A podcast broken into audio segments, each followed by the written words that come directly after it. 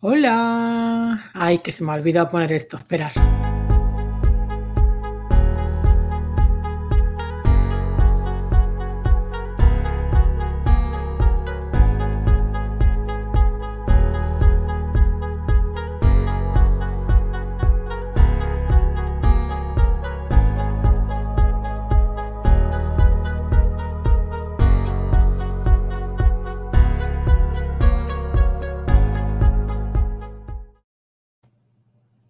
Hola, ¿qué tal?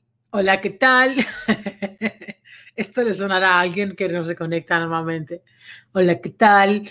Bueno, ¿qué tal, chicos, chicas, chicas, chicas, chicos, chicos, chicas? Muy buenas, muy buenas, Mercedes. Mercedes, antes de empezar ya ha puesto la pregunta, dice para que no se olvide. Georgina, Alex, desde Colombia, Rosa, muy buenas. Muy buenas aquí en Instagram. Buenas tardes, chicos, chicas. Hola, Saray. bueno, contarme desde dónde estáis conectando. Desde Colombia, muy buenas. Hola, David. Hola desde Girona. Mira, tocaya y catalana. Eh, muy buenas. Así como yo. Cantabria, bueno, Saray, ya sé. de ti ya sé. Hola. Habría que ver el de ayer para entender este. Bueno, va a estar muy relacionado. El de ayer y el de hoy. Buenas desde Madrid, desde Argentina, desde México, México, Zaragoza, México, desde aquí también de México. Buenas tardes, buenos días.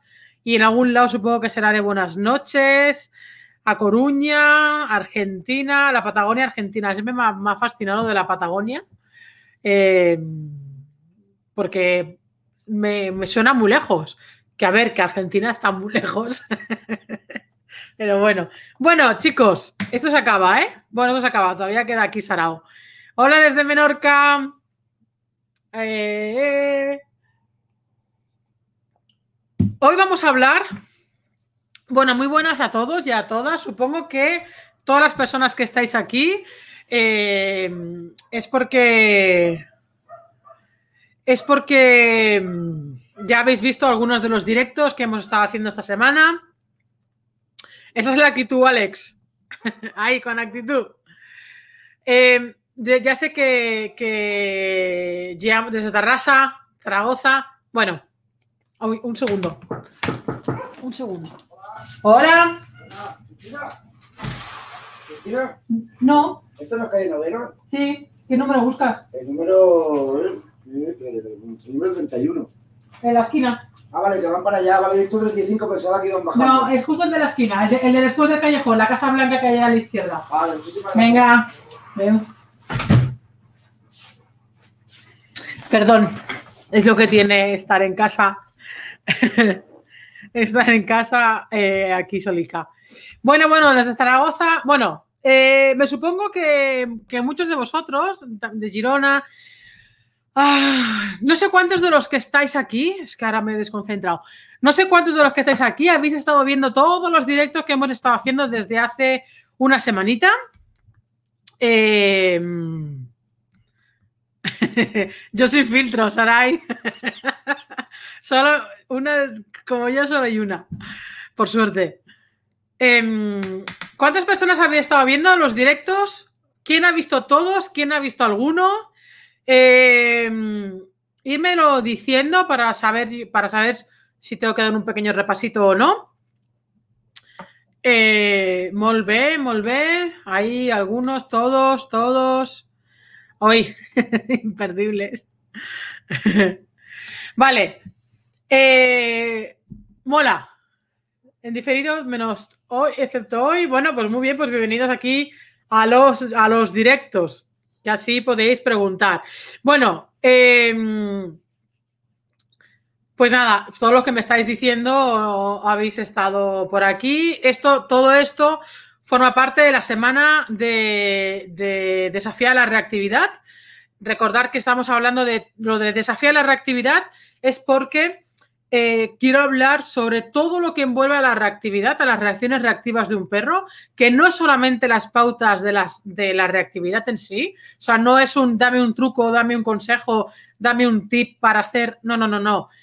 En, eh, eh, lo, que es las reacciones reactivas, tiene un, un conglomerado de cosas que hay que estudiar y que hay que analizar y que hay que entender, que hay que comprender para poder ayudar a nuestro perro. Entonces, el desafío a la reactividad lo he querido poner porque quiero tocar, he querido tocar no solamente la parte de descripción y análisis y distancias de la reactividad, sino la parte de interpretación del lenguaje y sobre todo también la parte de la gestión emocional, que es la parte que para mí es, es lo que os decía ayer, ¿no? Un poco la joya de la corona con respecto al cómo trabajamos la, reactividad.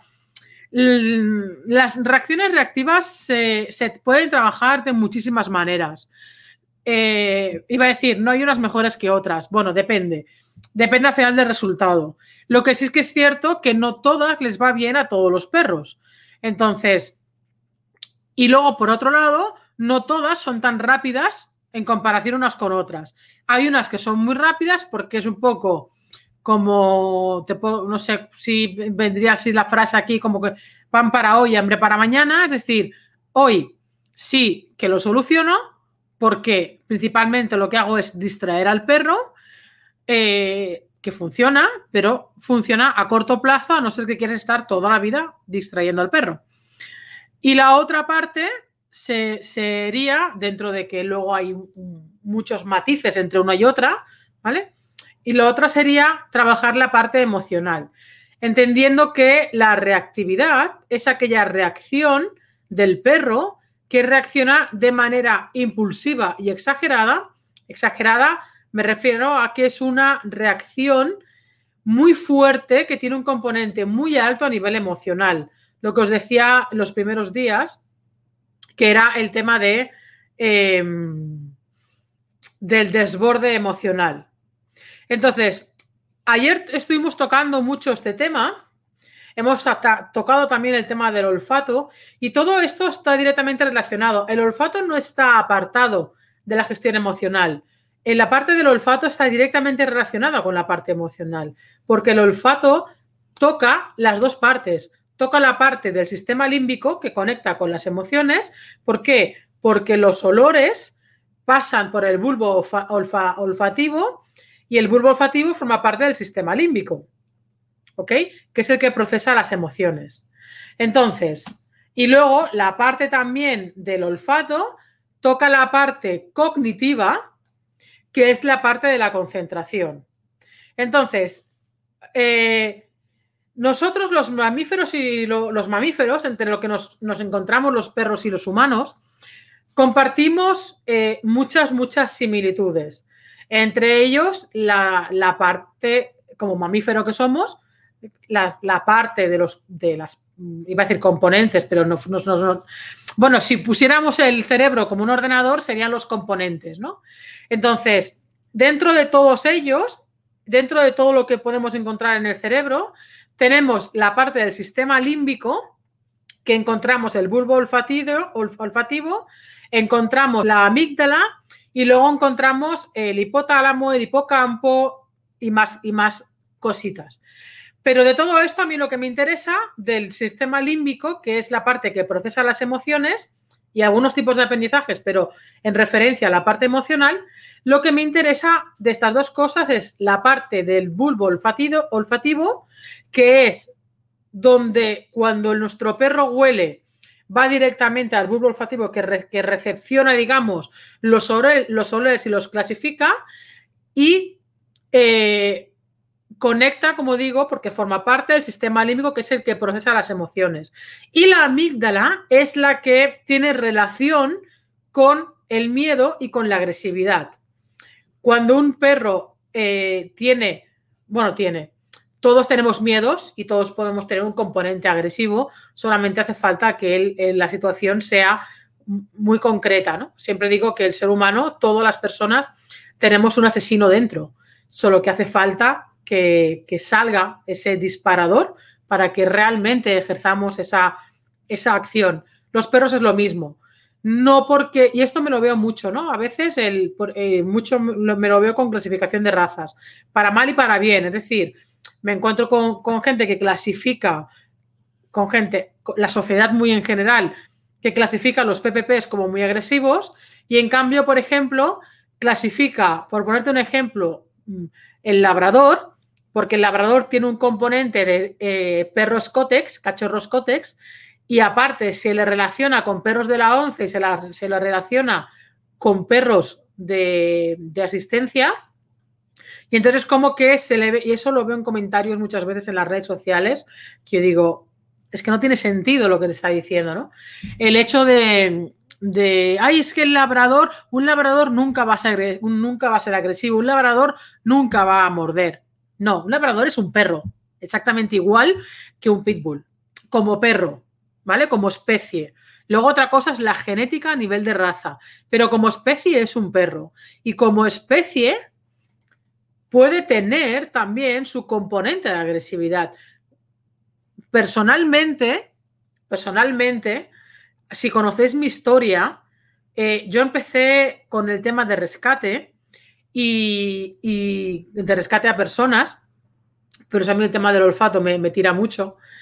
Y el primer perro que yo tuve, el primer perro que yo trabajé para el sistema de rescate fue un labrador quien devolvió a las instalaciones donde hacíamos las prácticas, que eran de mis profesores, de los profesores con los que estaba, se lo devolvió un cuerpo, un, cuerpo de seguridad, ¿vale? Y que con la de esto de que no servía el perro, que y su frase era, se me quedó muy grabada cuando nos lo dijo, que era que ni servía ni serviría, ¿no? Para lo que supuestamente quería. Este perro, este labrador, eh, vino terriblemente agresivo, pero terriblemente agresivo. Y era un dulce labrador del Scotex, solo que negro. Pero a nivel de raza, hoy un labrador que es tal y que cual. Pues vino súper, hiper, mega agresivo. Hubo que primero rehabilitarlo eh, a nivel emocional para luego mm, que, hiciera sus tareas, su trabajo, sus ejercicios eh, en cuanto al tema de búsqueda, ¿no? Lo que quiero decir con esto es que al final, sea un labrador, sea un pitbull, sea un boxer, seamos nosotros, que somos mamíferos, tenemos la parte de la amígdala que forma parte del sistema límbico que interfiere directamente en la parte del miedo y la agresividad. Y el, y el miedo y la agresividad está muchas veces directamente relacionadas. Evidentemente hay tipos de agresividad que no tienen nada que ver con el miedo, pero hay otros tipos de agresividad donde sí que está directamente relacionado con el miedo. Entonces, tenemos la parte del sistema límbico que compartimos perros y personas y tenemos la parte de la corteza cerebral que es la que tiene es la parte externa del cerebro, es la última en desarrollarse y es la que se encarga de la inteligencia y de la eh, conciencia. Es la parte que se encarga de las funciones cognitivas, es decir, el aprendizaje y la resolución de conflictos. Esto es muy importante. Entonces, eh, es, digamos, la parte más racional del cerebro. Entonces, partimos de la base. ¿Os acordáis ayer lo que os dije del equilibrio entre la emoción y la cognición? Supongo que os acordáis. Entonces, la parte de la, ¿os acordáis que os dije que el tapón era la parte emocional y la parte de atrás del rotulador era la, parte de la cognición? Y que teníamos que tener, teníamos que procurar que hubiera un equilibrio entre la cognición y la emoción. ¿Por qué? Porque a más emoción, menos cognición. ¿Qué quiere decir? Que eh, el sistema límbico y la corteza cerebral, que son estas dos partes del cerebro que hemos dicho que tienen su función, cuando una se activa, la otra se desinhibe. ¿Ok? Y cuando una se activa, la otra se, se desinhibe. ¿Qué quiero decir con esto? Que es muy importante trabajar la parte cognitiva del perro para bajar la parte emocional del perro. ¿Entendéis por dónde voy? Es terriblemente importante esto.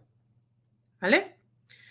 Eh, luego otra cosa que estuvimos hablando eh, y que quiero que hagamos un pequeño repaso es con el tema, bueno, creo que todo el mundo ya lo sabe y que todo el mundo que tiene perro lo ha podido experimentar, que es la parte de que los perros reconocen las emociones nuestras mediante el olfato. Ya no solamente es mediante la interpretación del lenguaje corporal, que también, pero hay un componente muy alto con respecto a la, al olfato. ¿Por qué? Porque las emociones eh, generan unas sustancias químicas en el cuerpo, que es lo que el perro interpreta, que es lo que el perro huele y, e interpreta, recordad, el olfato, sistema límbico, interpretación de emociones, ¿vale? La parte toda emocional. Entonces, todas aquellas emociones que, nosotros sintamos, el perro las va a reconocer, las va a oler y las va a sentir. A mí me gusta mucho una frase que eh, me gustan mucho dos frases que normalmente digo siempre. Una es que el perro es nuestro maestro, porque él nos va a enseñar a que nosotros gestionemos emocionalmente muchas situaciones, que sin esta, este componente de gestión emocional por parte nuestra, difícilmente vamos a poder ayudar a nuestro perro a que gestione su parte. Y luego también la de tu perro es tu espejo. ¿Por qué? Porque en función del estado emocional que estemos nosotros, el perro lo va a percibir. ¿vale? Hay un contagio social con respecto a las emociones. ¿Por qué? Porque las emociones determinan nuestro estado de ánimo. Esto no es ningún secreto. En función de la emoción que tú estés sintiendo, tendrás un estado de ánimo más alegre, más, deprimido, más, deprimido, más triste, más agobiante, más etcétera. Entonces, esta parte, que es de perogrullo, porque creo que todo el mundo que estamos aquí sabemos de qué va todo esto, es importante integrarla. Es muy importante integrarla. Nosotros, los perros conviven con nosotros, no porque ellos hayan querido, sino porque nosotros lo metemos en nuestra casa. Entonces, en el momento en que nosotros estamos metiendo a nuestro perro en nuestra casa, hay una convivencia. En el momento que hay una convivencia, hay un contagio social. Y el contagio social me refiero al contagio emocional. Entonces, ¿cuáles son las consecuencias? Ahora iré, por los comentarios, pero si no me pierdo. ¿Cuáles son las consecuencias de una mala convivencia con respecto a emociones negativas? Es decir, emociones negativas que pueden haber en casa de sobreexcitación porque hay niños o niños pequeños o jóvenes o adolescentes uh, que ya sabemos un poco la convivencia cómo va, con un tira y afloja, etcétera, etcétera. Gritos, peleas, historias, ya no solamente con niños, sino también la propia convivencia, si somos una familia o personas de gritar, de estar discutiendo en casa constantemente. Todo esto va a producir problemas sociales. Problemas sociales incluso entre perros que conviven dentro de casa. ¿Vale? ¿Por qué? Por la emoción tóxica o negativa que hay dentro de nuestra casa. Pero es que esto no se va a reducir solo a nuestra casa, sino que cuando nosotros salgamos a la calle con nuestro perro, se va a llevar como una mochila todas estas emociones. ¿Sabéis? Entonces, vigilar mucho el tema de la convivencia. También, si hay una convivencia en la que tiende el estado de ánimo depresivo, en la que tiende el estado de ánimo de tristeza, no como algo puntual, porque puede pasar algo, sino como algo eh, constante en el tiempo, em, vigilar también el tema, porque esto también se lo vamos a contagiar, es decir, recordar que está el contagio social, es que lo podemos ver en nuestros perros, pero también lo podemos ver en la convivencia nuestra. Si nosotros nos reunimos con alguien que está de mal rollo, o tenemos muy buena gestión emocional interna para desconectarnos del mal rollo de esa persona, o directamente nos vamos a contagiar del mal rollo. Y a lo mejor nos vamos a ir y dices, joder, qué mal rollo me das, tío. ¿Sabes? cambia, cambia, cambia el chip porque me estás dando mal rollo. Esto es importante. Pero nosotros, digamos que somos conscientes de que estamos teniendo esta emoción. El perro es consciente dentro de su manera de ser consciente, pero ayer Hoy, pero ayer. Es que justo un paseo, un comentario que ponía algo de ayer y se me ha ido la palabra ayer. Pero el perro simplemente expresa la emoción. Y expresa la emoción mediante una acción, mediante un comportamiento. Y, y ese comportamiento nos va a decir qué estado emocional tiene el perro. Es decir, si nuestro perro está teniendo una reacción reactiva, dentro de todo lo que estuvimos hablando del reconocimiento del lenguaje corporal, esto te va a decir qué estado emocional tiene el perro. Y a partir de aquí, trabajar sobre ello.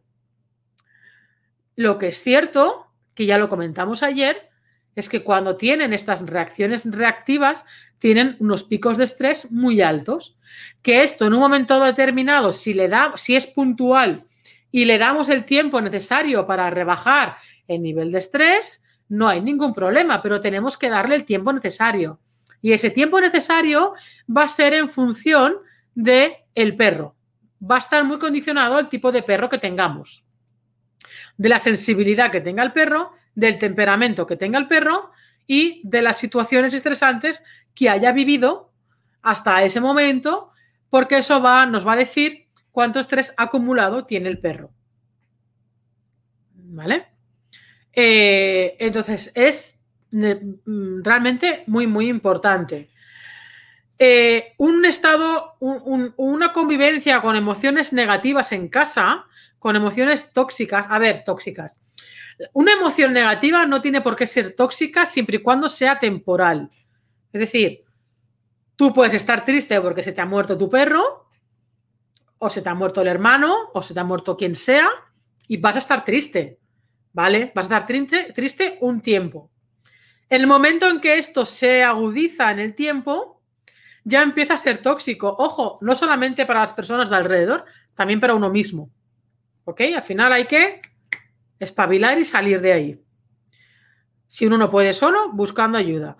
Pero hemos de tener en cuenta que eh, eh, un cúmulo de emociones negativas va a conducir a tensiones en el grupo social, tanto en casa como fuera, porque los perros van a estar más irascibles a la hora de interactuar con otros perros. Si ya desde casa salen estresados, no esperéis que en la calle se comporten como angelitos, porque su, su estado emocional, su nivel de estrés va a ser alto.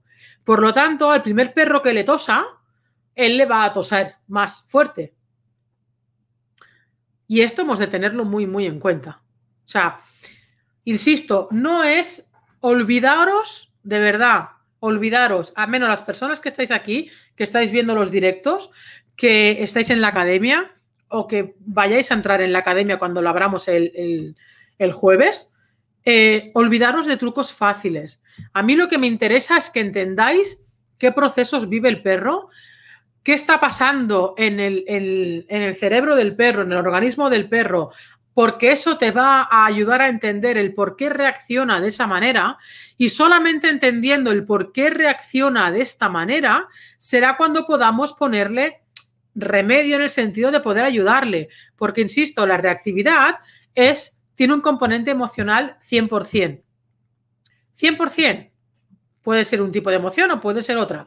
Puede ser miedo, puede ser sobreexcitación eh, o puede ser que sea un contagio social por parte nuestra de que nosotros tenemos miedo, mediante la gestión de la correa le transmitimos ese miedo y el perro responde a ese miedo aunque él no lo haya tenido, sino que lo pone en prealerta. Entonces, eh, tener en cuenta que las consecuencias de, de vivir con estas emociones negativas es que el perro esté más nervioso de lo habitual, que el perro esté más sobreexcitado de lo habitual, ¿vale? Eh, mira, yo he ido a casas, em, yo he ido a casas en las que el perro estaba que se lo llevaban los demonios, pero que se lo llevaban los demonios, o sea, le faltaba subirse por las paredes como si fuera un gato. Pero realmente estando en esa casa cinco minutos, la que me subía por las paredes era yo. ¿Por qué? Por el, por el, por el estado emocional que se respiraba en la casa. Y pero ¿cómo no va a estar el perro así? ¿Cómo no va a estar el perro así? con el, con el ambiente que hay, de gritos, no sé qué, de enfados y gritos que normalmente, ojo, y aquí viene una cosa muy importante, gritos que normalmente se pagan con el perro, que aunque el conflicto sea entre las personas de la casa, quien la paga es el perro. Quita, puto perro, no sé qué, sale aquí, oh, no sé qué, la, bueno, no sé qué, y al final la paga el perro. Y esto creo que todos lo habremos visto millones de veces. ¿Vale? Eh, entonces, tengamos en cuenta también eh, un, un, perro que vive en un ambiente de emociones negativas de manera constante es un perro que no va a descansar. Un perro que no descansa, es igual que nosotros, pero un perro que no descansa, que los perros en la fase adulta tendrían que dormir, duermen una media de 16 horas al día, 16 horas al día. Entonces, esto es muy importante para que nuestro perro pueda estar tranquilo y con un equilibrio emocional muy alto. ¿Ok? Un perro que no descansa es un, es un perro irritable. Es un perro irascible. Y esa irritabilidad e irascibilidad la va a pagar con qué? Cuando salga a la calle. Porque su estado emocional va a estar de mira a mí, no me toques. ¿Ok? Pero es que es exactamente igual que, o sea, por eso te digo que hay muchas similitudes, porque somos mamíferos, y hay muchas similitudes en, todos, en toda esta parte. Si una persona no descansa bien, no duerme y no descansa bien de manera, de manera regular, ¿qué va a pasar? Que va, va a estar de los nervios, va a estar muy irascible, va a estar muy borde, va a estar muy estúpido.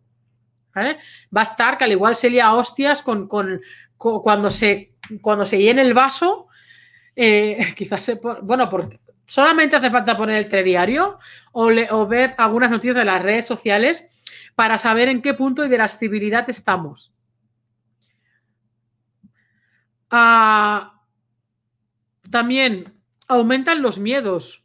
Cuando un perro está tan irascible, cuando un perro está tan irritable, cuando un perro no descansa, es un perro que va a estar más vulnerable a, manifestar miedos, a manifestar inseguridad. ¿Por qué? Porque anímicamente, porque emocionalmente no está bien, no está estable. ¿Entendéis por dónde voy? O sea, quiero haceros ver que esto no es cuestión de mi perro hace esto, yo hago esto. No, mi perro hace esto y la pregunta tendría que ser, ¿por qué está haciendo mi perro esto? ¿Qué está pasando en el entorno, en la convivencia, en los paseos, conmigo? ¿Qué estoy sintiendo? ¿Qué es lo que está ocurriendo alrededor de todo esto para que mi perro reaccione de esta manera? Porque tenemos que ir a la causa. La reactividad, la reacción reactiva es simplemente un síntoma. Es un síntoma pero es un síntoma de algo, de una causa. Hay algo que causa, que ocasiona esta reacción.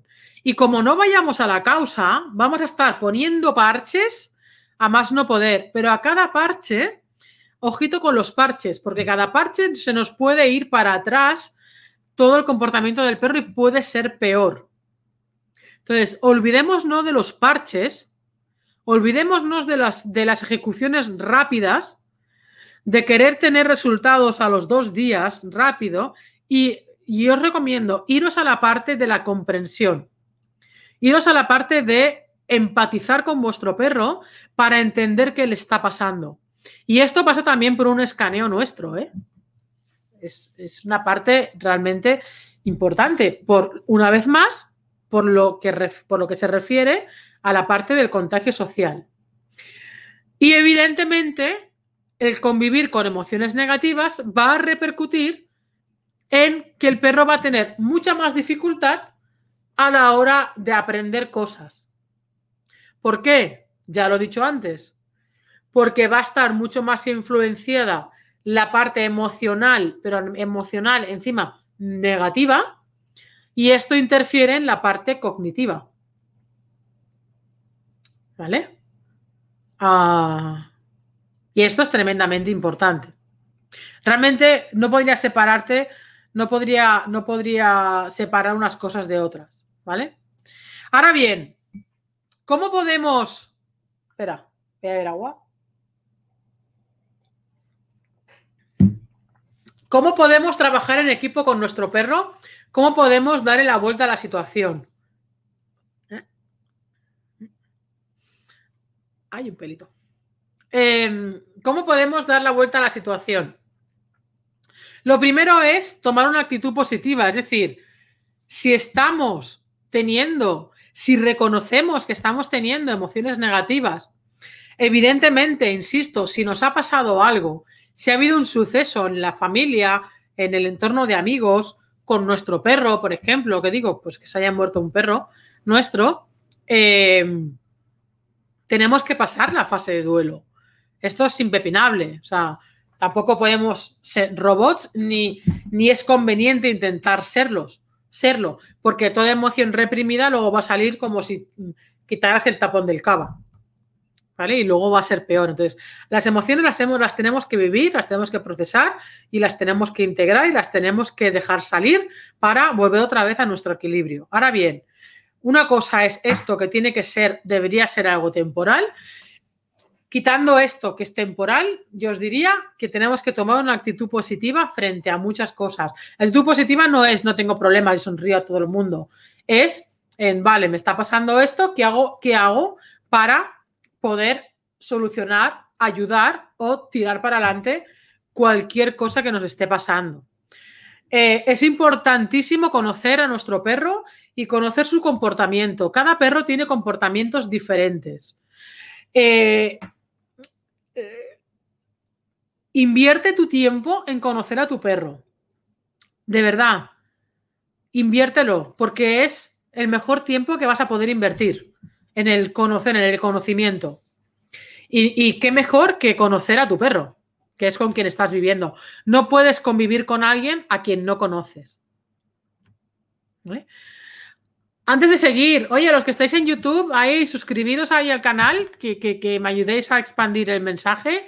Las personas que estáis en Instagram, eh, también eh, uniros si, de esto. Y luego a los de Facebook también, a, los que estáis tanto en el grupo, los que estáis en el grupo, estáis en el grupo, pues darle a me gusta de corazoncito para que Facebook también, después del lío que nos metió ayer, eh, expanda sus, sus, sus, sus patitas. ¿Qué más podemos hacer para ayudar a nuestro perro con respecto a este tema de la gestión emocional canina y humana?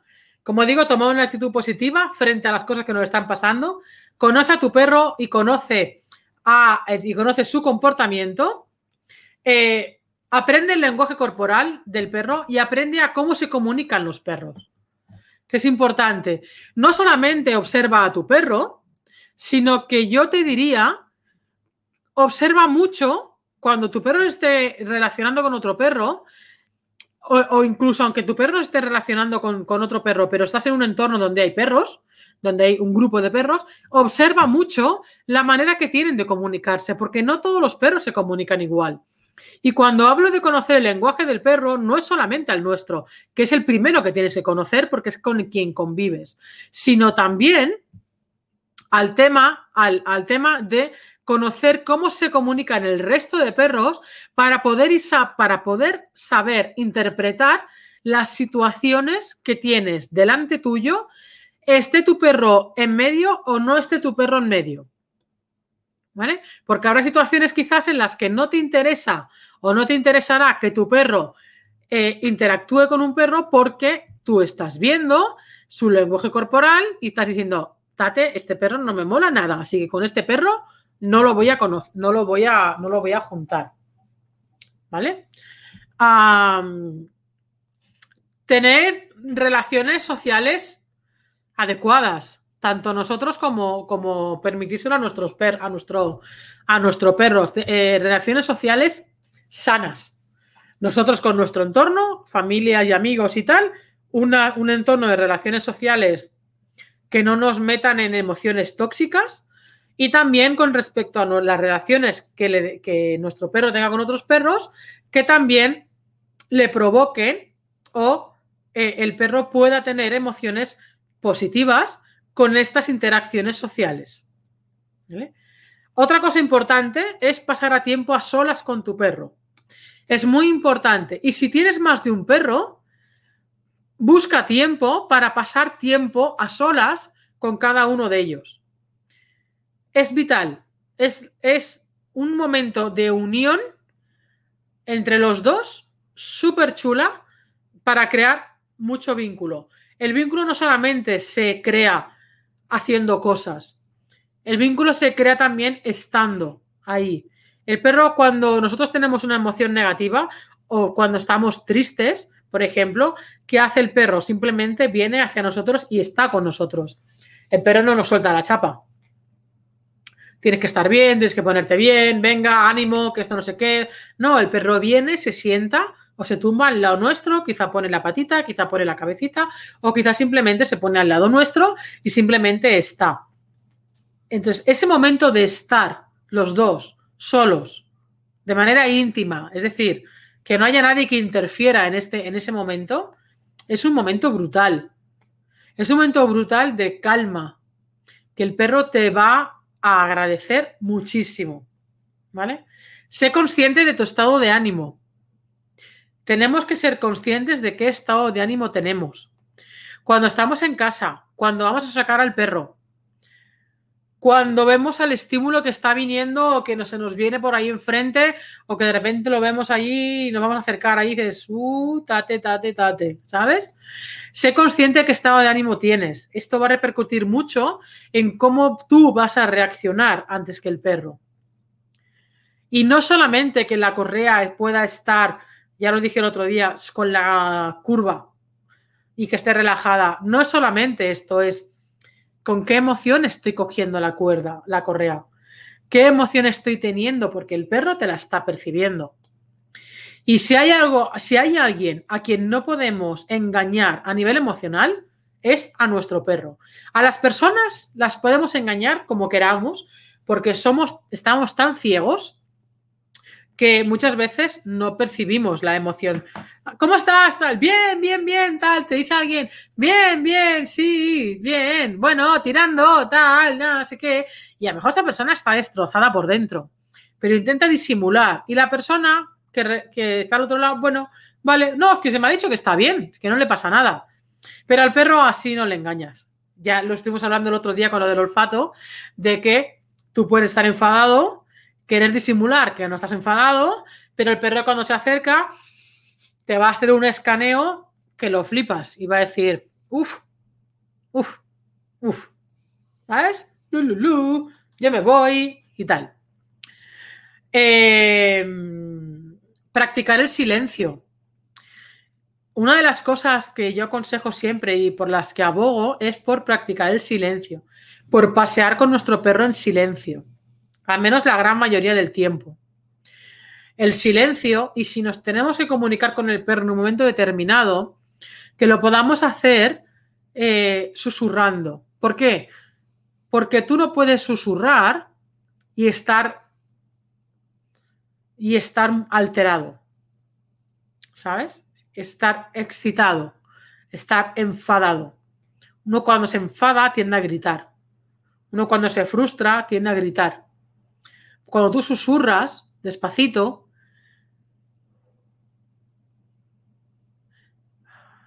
y con una con una con una frecuencia lenta a la hora de decir las palabras.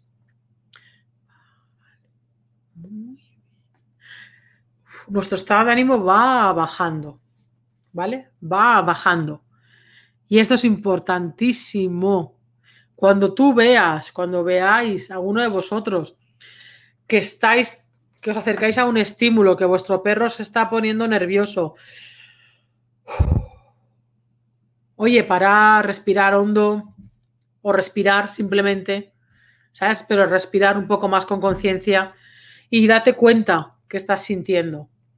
Y si tienes que alejarte, lo que hablamos de las distancias, si tienes que alejarte un poquito para mantener al perro más estable y que no entre en este pico de estrés, hagámoslo, que no cuesta nada. ¿Vale? Bueno, voy a leer un poco las preguntas que tenéis.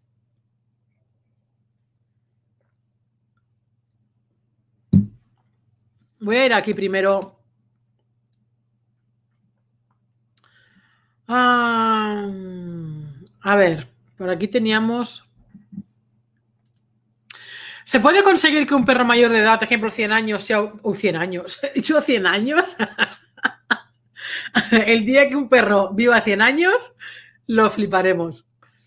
¿Se puede conseguir que un perro mayor de edad, 10 años, se autocontrole siendo un perro adoptado mayor y con mucho estrés? Es una perrita muy, muy nerviosa. Sí, Mercedes, hasta el día que se muera el perro, eh, el perro pueda aprender. ¿Ok?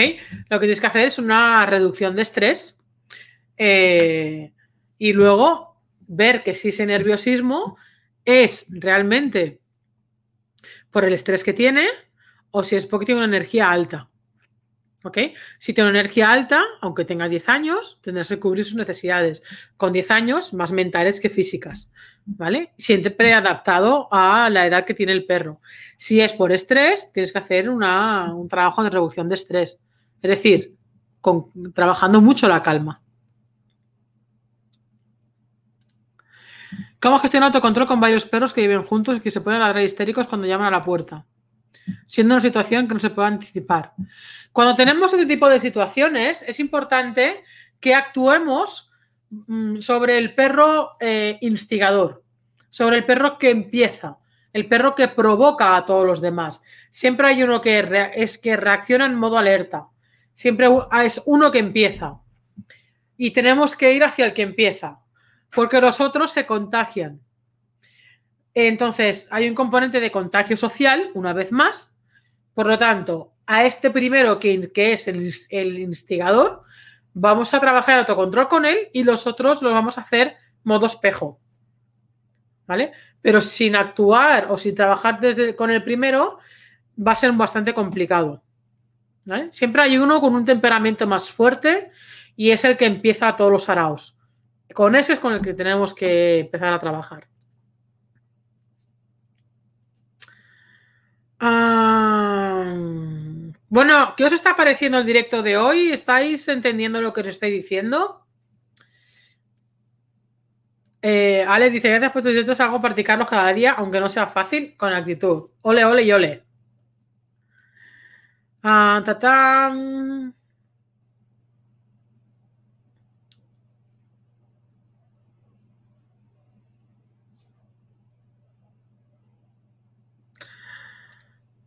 Saludos desde Gales. Mi cachorro de nueve meses es reactivo de la nada. No, reactivo de la nada no. Reactivo de la nada no. Es reactivo por algo. Y entonces, no sé si has estado viendo los directos que hemos estado haciendo, pero el segundo directo que hicimos fue con respecto al tema de las causas que hay detrás de la reactividad. Échale un ojo a ese directo. Por supuesto, te invito a que te inscribas al webinar que tenéis el enlace en la descripción de YouTube y la descripción de Facebook y en el, enlace y en Instagram está en la bio, ¿vale? En, el perfil está el enlace para escribiros al webinar gratuito que tendremos el jueves a las siete y media de la tarde, donde culminaremos toda esta información que hemos estado haciendo toda esta semana y eh, haremos una, una visualización de vídeos de perros reactivos que va a ser tremendamente interesante para que veáis algunos de los trabajos y para que veáis algunas de las reacciones y eh, saber identificarlas y saber qué, podemos ir haciendo, ¿no? Y cómo han ido, cómo han ido progresando algunas, porque son de algunos son de alumnos. Eh, con lo cual es bastante interesante. O que os invito a que vengáis al webinar donde también se abrirán las puertas de la academia que están cerradas y se abrirán las puertas durante unos días con todos los cambios que estoy haciendo, que lo vais a flipar porque es que no quiero decir ningún spoiler, ¿verdad? Veniros el jueves porque ahí voy a decir todo lo que va a haber de nuevo en la academia, que evidentemente todas las personas que estéis en la academia también os vais a beneficiar y las personas que entréis eh, vais a tener también todos estos cambios que va a ser súper interesante, súper, súper, súper, mega interesante. El webinar va a durar previsiblemente una hora y media máximo, ¿vale? Así que no nos vamos a ir tanto tiempo. Ah. Ya preguntarte cómo calmar al perro cuando ladra tanto a la gente y a los perros. Bueno, lo primero que te diría, Rosa, es que identificaras el por qué ladra. Vuelto, vuelto a lo mismo lo que os decía antes. Que un perro ladre, en este caso, que ladre mucho a la gente a los perros, lo que tenéis que hacer es identificar, o sea, este es el síntoma, pero ¿cuál es la causa? ¿Cuál es la causa? ¿Es el miedo? ¿Es inseguridad? Recordar que dentro del miedo hay como tres eh, niveles, inseguridad, miedo, pánico. Es miedo, es pánico, es inseguridad, es simplemente una pequeña desconfianza, es falta de habilidades sociales, es falta de socialización, es sobreexcitación eh, pura y dura. ¿Qué es? ¿Vale? Y una vez encuentres la causa, trabajar sobre la causa. ¿Vale? Insisto, no hay trucos fáciles. No hay trucos inmediatos de aprieta un botón y ya está. Los perros no son una lavadora que aprietas el botón y se pone a, centrifugar. ¿Vale? No, el perro es un ser complejo, es un ser emocional. Entonces, tengamos en cuenta esto. A ver, a ver, a ver.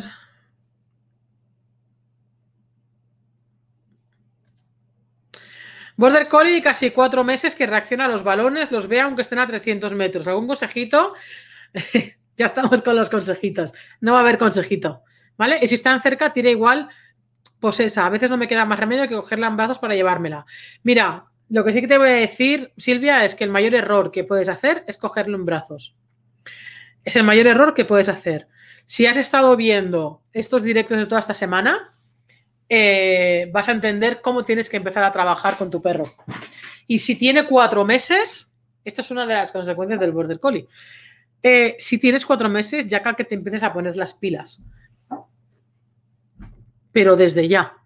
Porque si con cuatro meses está dejándose ver esta reacción, eh, te viene una buena. ¿Vale? Así que eh, párate a ver todos los directos que he estado haciendo esta semana, que ahí vas a entender muchísimas cosas, porque principalmente lo que tienes que hacer es un trabajo de de gestión emocional y sobre todo de autocontrol en este caso. Con cuatro meses te diría darle caña al autocontrol. Es el consejo que te puedo dar.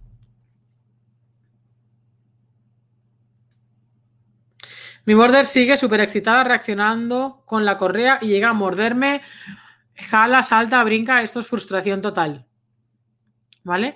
Vuelta a lo mismo. Revisar los directos que hemos estado haciendo, venir al webinar porque van a ver situaciones como esta que comentas. Eh, y, vais a ver, pero tener en cuenta lo que, lo que muchas veces digo eh, y he dicho en varias ocasiones durante esta semana. Hemos, hemos de conocer qué perro tenemos. Fijaos que las, las últimas dos y las que la gran cantidad son border collies. El Border Collie está dando muchos problemas. Pero no es que esté dando muchos problemas el Border Collie. No es que la tirada del Seat Panda tal esté dando problemas. No, no, no, no. Es que ¿qué estamos haciendo mal con el Border Collie para que casi todos los Border Collies que conozco eh, tienen reacciones reactivas? ¿Qué está pasando? Y, y os digo qué está pasando, que es que no sabemos qué perro tenemos. Cuando uno es consciente de qué tipo de perro tiene cuando tiene un border collie, entonces empieza a eh, ponerse en marcha para satisfacer a, lo que es a la esencia del border collie. Porque el border collie no es un, eh, no es un pequinés, no es un golden.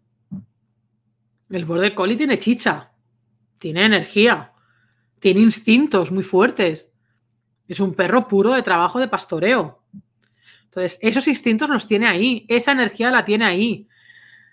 Esa intranquilidad mental constante porque está deseando hacer cosas, la tiene ahí. Y si no satisfacemos esa parte, va a salir la frustración, va a salir la rabia, va a salir las reacciones interactivas, va a salir eh, el impulso de querer pastorear todo lo que se mueve. Y esto está ahí. Y esto, por desgracia, por desgracia, lo estoy viendo a diario con los border collies, a diario. Así que las personas que tenéis border collies o similares, perros pastores, el, pastor vasco, el perro de aguas, el, el, gosdatura, perros así, ya no te digo del, ya no os digo del Mali o perros así, eh, tenéis que poneros las pilas en cuanto a cómo satisfago la parte mental del perro, la parte cognitiva. Si no, recordar lo que hemos estado hablando hoy. Cuando la parte emocional sube mucho, la parte cognitiva baja. Si subimos la parte cognitiva, la parte emocional baja. Si queremos una reducción de los impulsos emocionales, hemos de subir la parte de concentración la parte de, la, de cognición, la parte de aprendizaje.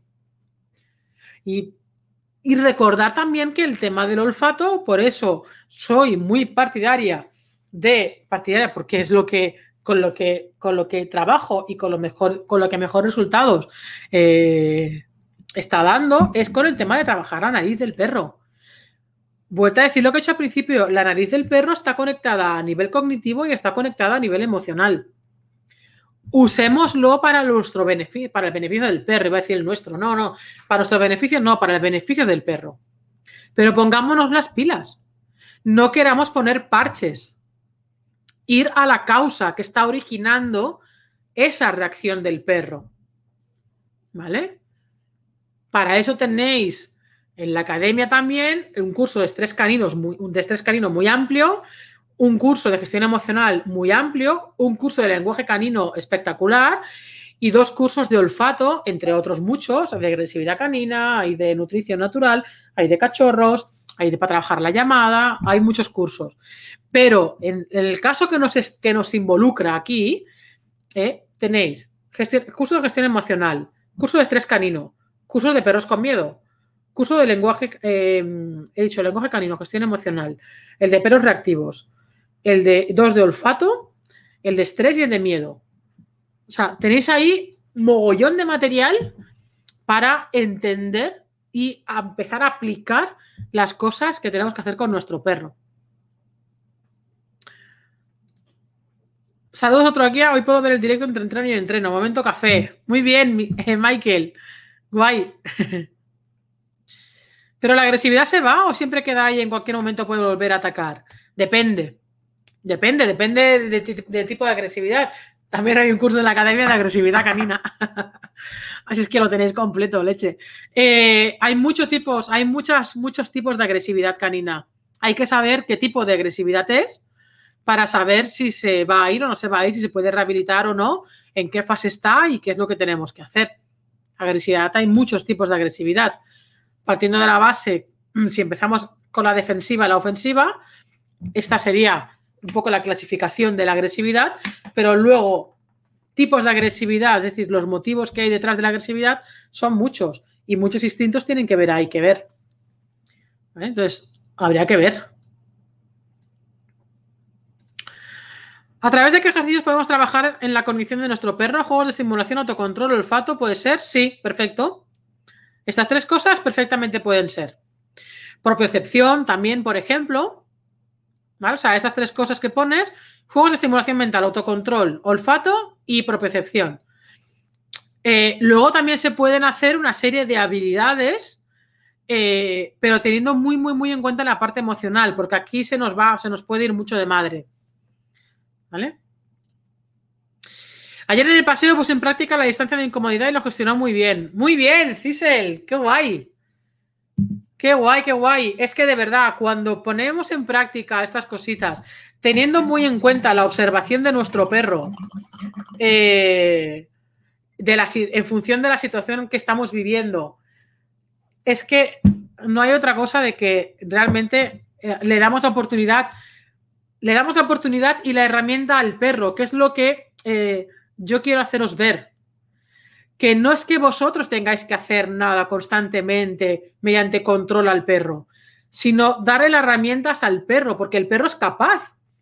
Un perro, em, si veis los perros de los vagabundos que están en la calle, son los perros más equilibrados muchas veces que hay. No te digo, no os digo los perros de esta gentuza que los droga y que los hace de contrabando y toda esta mafia y que hay. No, digo el vagabundo real.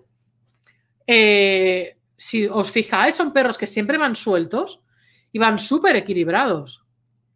Y esta persona no creo que se ponga a hacer juegos de olfato, ni creo que se ponga a hacer gestión emocional, ni nada por el estilo. Simplemente lleva una vida muy equilibrada, a pesar de vivir en la calle, pero tiene una vida muy equilibrada. Y el perro de por sí solo sabe gestionar las cosas. Los perros no son tontos, los perros no nacen tontos.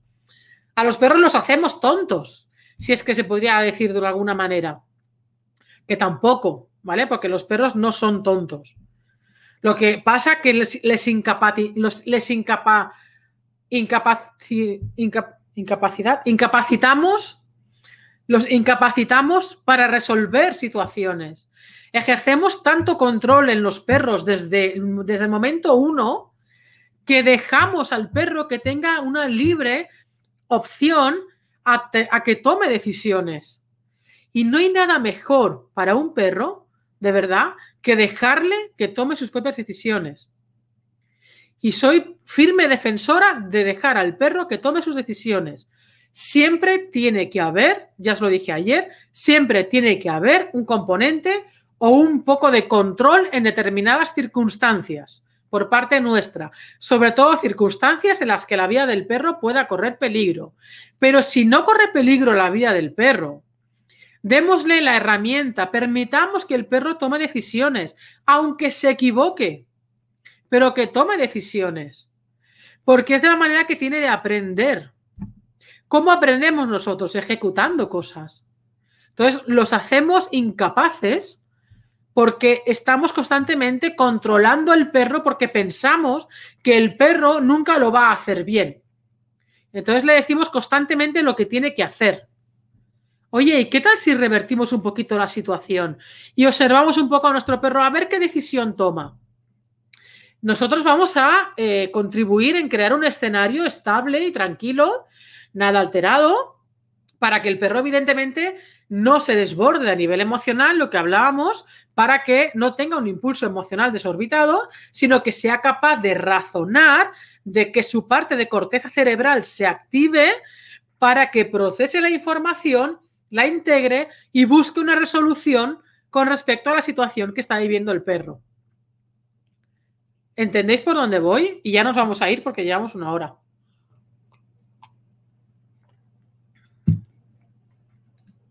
Tuve visita de mi sobrino de 5 años y mi border collie vivía estresada, ansiosa. Sí, sí, sí, es que, es que es tremendo.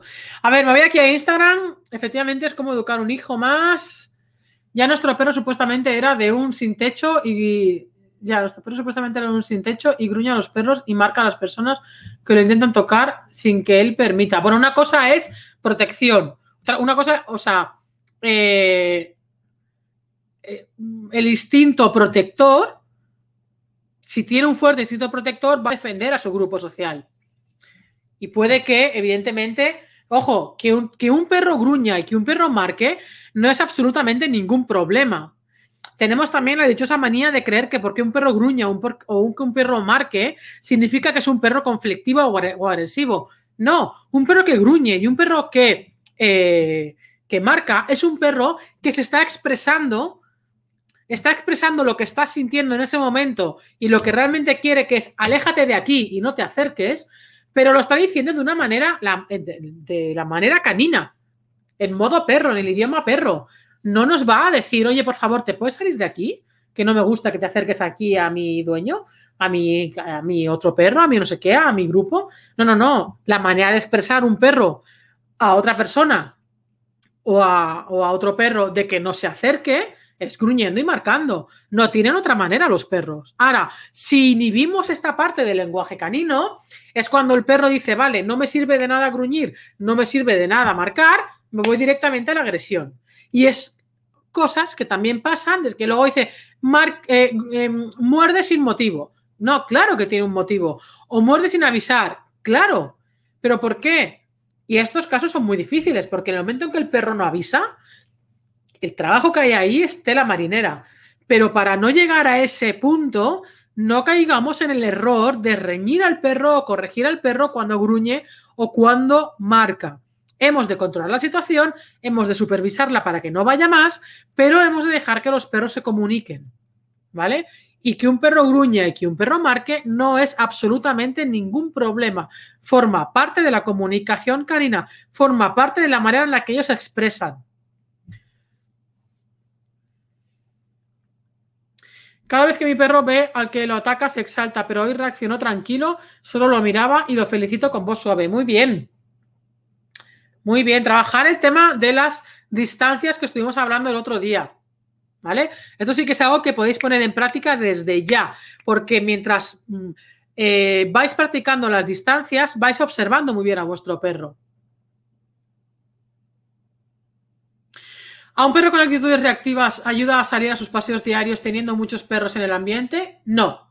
Si las reacciones reactivas son con perros, no te conviene nada pasear por lugares donde hay muchos perros. Te conviene pasear por lugares donde hayan perros de manera puntual para darle espacio a tu perro eh, en que vaya aprendiendo a gestionar un estímulo y luego el otro. Pero darle un tiempo. Es lo que hablaba antes del tema del estrés. Cuanto más estrés tenga el perro, más difícil le va a ser gestionar las cosas. Entonces, si tenemos un perro que es reactivo a perros, pues no nos vamos a ir a un sitio donde haya 50 perros. Vamos a irnos a un lugar o vamos a irnos a unos horarios en los que nos permita encontrarnos con perros, pero de una manera muy escalonada para darle tiempo al perro a procesar todo lo que está viviendo. ¿Vale?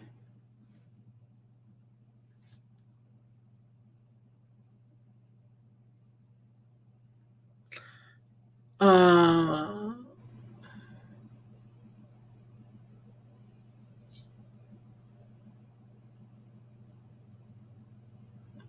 Mira, yo adopté un callejero perro siete años, mezcla terrier y pastor. Los terrier también agárrate y no te menes. Eh, ahora ladra a machos al paseo. Antes no les interesaba y ahora sí les ladra. ¿Será que será que porque ahora tiene familia y se pone territorial. Esto es una interpretación completamente humana, ¿vale? Cuando nosotros adoptamos un perro adulto, eh, eh, hemos de tener en cuenta que hay un periodo de adaptación, ¿vale? Y un periodo de adaptación tenéis que contar mínimo una media de tres meses para conocer realmente el perro que tenemos, que hemos cogido. ¿Ok? Una media de tres meses. Puede ser un poco antes o puede ser después, depende del temperamento del perro.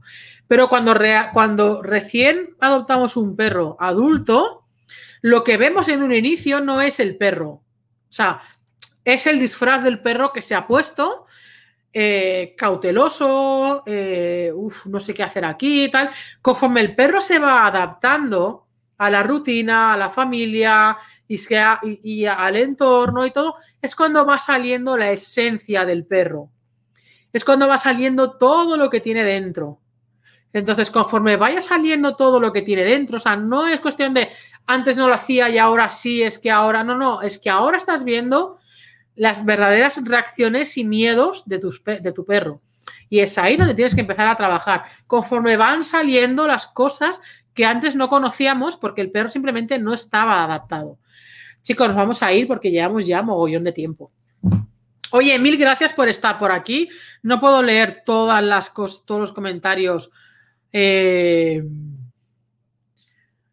madre mía.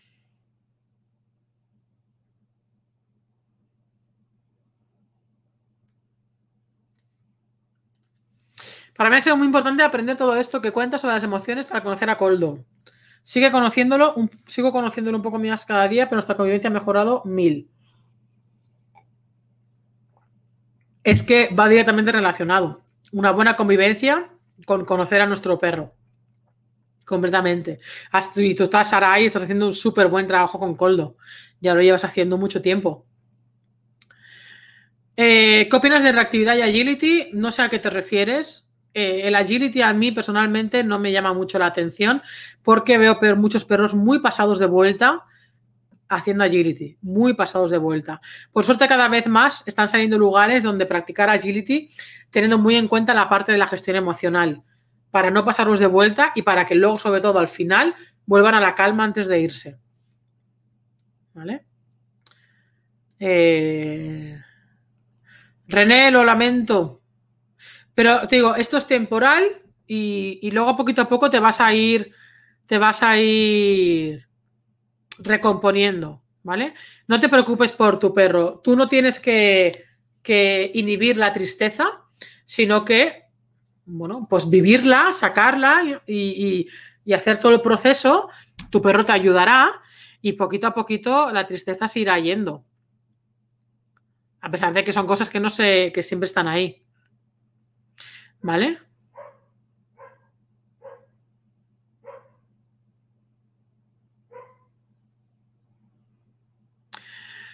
Bueno, chicos, que no, que, que hay un montón y ya no, no sé, no sé cuál, cuál.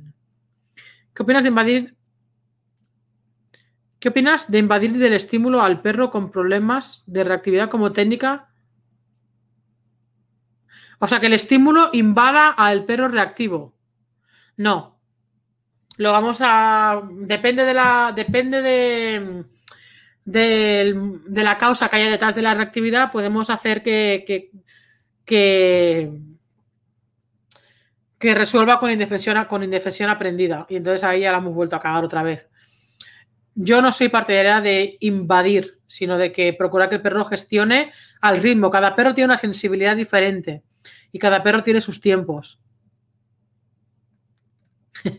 Si no es gestión emocional humana, ¿cómo voy a trabajar la canina? Mejor no tengo perro. bueno, Silvia, los perros son nuestros maestros eh, para la gestión emocional. ¿Vale?